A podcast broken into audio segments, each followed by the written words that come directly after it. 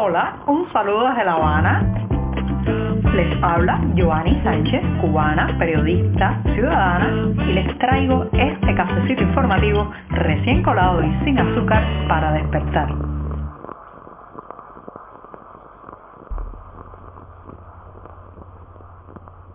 El aroma del café ya se siente en el aire en una jornada de martes que ha amanecido nublada con algo de brisa, incluso un poco más fresca en comparación con las semanas anteriores aquí en la capital cubana y un día en el que comenzaré hablando de agentes encubiertos.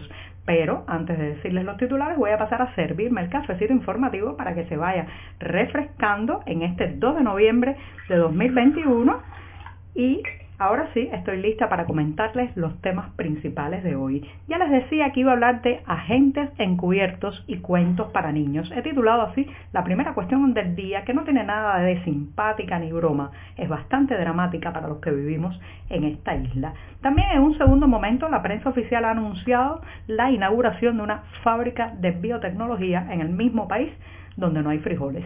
Mientras tanto, en un tercer momento, comentaré la subida del pago por litro de leche a los ganaderos en un intento desesperado ya del oficialismo de poder levantar y aumentar la producción lechera en el país. Y por último, una exposición que les voy a recomendar que está teniendo lugar en Extremadura, España, desde otra óptica, una muestra con 10 artistas cubanos. Ahora sí, presentados los titulares, bueno, pues los temas están listos y el café también. Si eres de los que te gusta estar bien informado, síguenos en 14ymedio.com.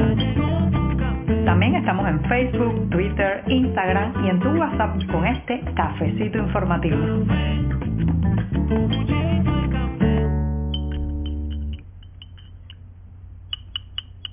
Y estoy en ese momento mágico muy esperado del día en que tomo la cucharita y sigo revolviendo este café para que se refresque y así darme el primer sorbito del día de un café que está recién colado, sin una gota de azúcar, pero siempre, siempre necesario. Después de este primer buchito, mm, que me da muchísimas energías para seguir, pues paso a la primera cuestión del día, que ya les había dicho, le había puesto por título de agentes encubiertos y cuentos para niños. Puede parecer un título un poco simpático, risueño, pero no para nada, esconde una realidad muy dramática y está relacionado con un programa aparecido ayer en la televisión nacional, en el horario estelar, justamente en el noticiero estelar de la televisión oficial, donde se intentó ir otra vez al fusilamiento de la reputación de los organizadores principales de la convocatoria para la marcha cívica del próximo 15 de noviembre. En este caso, la bestia negra contra la que fue la propaganda oficial, el centro de los ataques, el hombre que pues los fusiles del el fusilamiento de la reputación apuntaron contra él es nada más y nada menos que el dramaturgo Junior García Aguilera, quien eh, pues se ha convertido en blanco de toda esta campaña de satanización desplegada por los medios oficiales. Y para no quedarse cortos, para agregarle más pimienta a la campaña, pues han destapado a un supuesto agente de la seguridad encubierto por 25 años que eh, pues estaba prácticamente diciendo que eh, Junior García Aguilera era un hombre formado fuera de las fronteras nacionales para destruir el sistema y todo eso que usted imagina. ¿Hará esto nuevo? No, señoras y señores, esta es la vieja historia del topo, del infiltrado, del agente 007 al servicio de la seguridad del Estado, del G2, como usted quiera llamarlo, prefiera llamarlo. Un guion construido por décadas y décadas y apoyado por los medios oficiales que convirtieron estas historias de espías y oficiales bajo la piel de falsos disidentes en verdaderos culebrones. ¿Se acuerdan, verdad? Los que crecimos en los años 70 y 80, recordamos muy bien cómo se transmitían estos seriales en la televisión oficial, donde, bueno, pues además se aprovechaban de que había una audiencia cautiva en ese momento y los cubanos no podíamos acceder a otros caminos para informarnos y cotejar esa papilla ideológica que transmitía la pequeña pantalla cubana en aquellas décadas. También eran guiones muy esperpénticos, por ejemplo, contaban con malos muy malos, eran prácticamente le chorreaba la sangre de la boca a los enemigos, a los contrincantes, a los que tenían diferentes ideas, mientras el bueno, el protagonista, el héroe, el agente encubierto, ensalzado en aquellas tramas, pues eh, eh, competía de alguna manera con el santo, con el superhéroe, con el leñador bonachón que salvaba a Caperucita Roja con su hacha del lobo feroz. Asimismo eran de eh, maniquios, de, eran guiones de cartón, pero la audiencia, reitero, era cautiva y consumíamos aquellos muchas veces creyéndolo a pie juntillas. En aquellos guiones además, pues se trataba de hacerle creer a las personas que los agentes encubiertos trabajaban por el bien de la población, que cuidaban a la gente y que defendían la soberanía y la independencia del país, como si no hubiéramos crecido nada, como si el tiempo no hubiera pasado. Pues aquí tenemos otra vez una, una segunda parte de la saga de, ese, de esos culebrones ideologizados y creados por la propia seguridad del Estado. Entonces cocina, señores y señores, en la oficina del Ministerio del Interior. Esto de, de este, aquellos seriales de arte, de televisión, de fílmica, tenían muy poco y mucho, mucho de política. Ahora bien, como si no hubiéramos crecido, como si no tuviéramos acceso ahora a otra información y a otros caminos y a otra manera de consumir contenido, pues nos quieren repetir una cucharada del mismo mejunje insípido y ya prácticamente somos incapaces de creerlo. Ahora, ¿qué busca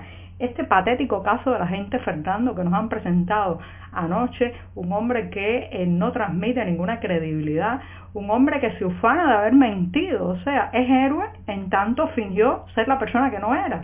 Eh, en tanto es un oportunista y bueno, pues ahí está colocado en los medios oficiales como una especie de contrincante contra Junior García Aguilera, un dramaturgo que ha dado la cara, que ha tenido la valentía de firmar con su nombre la convocatoria a la marcha cívica del 15 de enero. ¿Qué busca el agente Fernando y los que están detrás de esta pantomima, de esta, de esta cuestión que reitero sería patética si no resultara tan dramática, pues buscan movilizar aquella emoción de antaño que una vez lograron en millones de personas de este país, pero también sembrarnos la desconfianza, decirnos que el amigo, el vecino, la persona que está cerca puede ser un agente. Eso es una manera, señores, de paralizarnos cívicamente y de evitar que confluyamos y que nos unamos. También hacer que la disidencia aparezca ante los ojos de la otra parte de la población como un grupo totalmente repleto de agentes a los que no se les puede creer nada. Y también, reitero, y este es el más importante, transmitirnos la impresión de que la seguridad del Estado y la policía política lo sabe todo y está en todas partes. Algo así como Dios, están omnipresentes. Pues no, no podemos dejar que estos guiones burdos, maniquios y totalmente desfasados con los tiempos que vivimos, logren algún efecto en nosotros que no sea la risa, la conmiseración y el rechazo. Estamos contigo de lunes a viernes a media mañana cuando el café se disfruta mejor. Comparte conmigo, con tus amigos e infórmate con este cafecito informativo. Como segundo tema de este martes les he traído una de esas noticias que deja un sabor agridulce, sí, sensaciones contrapuestas, y es la inauguración de la primera fábrica de biotecnología en la zona especial de Mariel, en ese puerto, en las cercanías de ese puerto al oeste de La Habana. Lo cierto es que, reitero, deja un sabor agridulce porque por un lado, como ciudadana de, de este país, como cubana, pues me alegra que haya logros tecnológicos, que podamos exportar o intercambiar algún servicio a ver si las arcas nacionales logran reflotar la crisis que están viviendo, pero por otra no dejo de notar la contradicción entre que se inaugure, este lunes se inauguró, este lunes el complejo industrial biotecnológico, la primera industria de esta tecnología asentada en la zona especial de desarrollo Mariel, con una sociedad donde ahora mismo falta lo más básico, que este megaproyecto estrella de la isla para el comercio y la captación tenga ahora una zona biotecnológica, pero al otro lado, unos kilómetros eh, de distancia, las tarimas de los mercados no tienen frijoles, no tienen boniato, la yuca está por el cielo, la carne de cerdo se vuelto un producto inalcanzable para la mayoría de los comensales, bueno, pues esto me resulta muy contradictorio. Es como una imagen que he repetido en este programa, que usted vaya al gimnasio y en lugar de ejercitar todo el cuerpo, nada más que ejercite un brazo, que después esté musculoso, sea un brazo todopoderoso en un cuerpo enclenque y desgastado. ¿Es posible? Podría sostener una anatomía deficitaria de tantas cosas, un brazo musculoso, súper eh, fuerte y además eh, prácticamente perteneciente a, a la vista, a otro otro cuerpo como si fuera de otra geografía y de otra anatomía. No, ¿verdad? Bueno, imagínense eso a nivel de este país. ¿Cómo es posible que podamos tener industrias supuestamente tan sofisticadas cuando algo tan sencillo como sembrar y producir frijoles no se logra?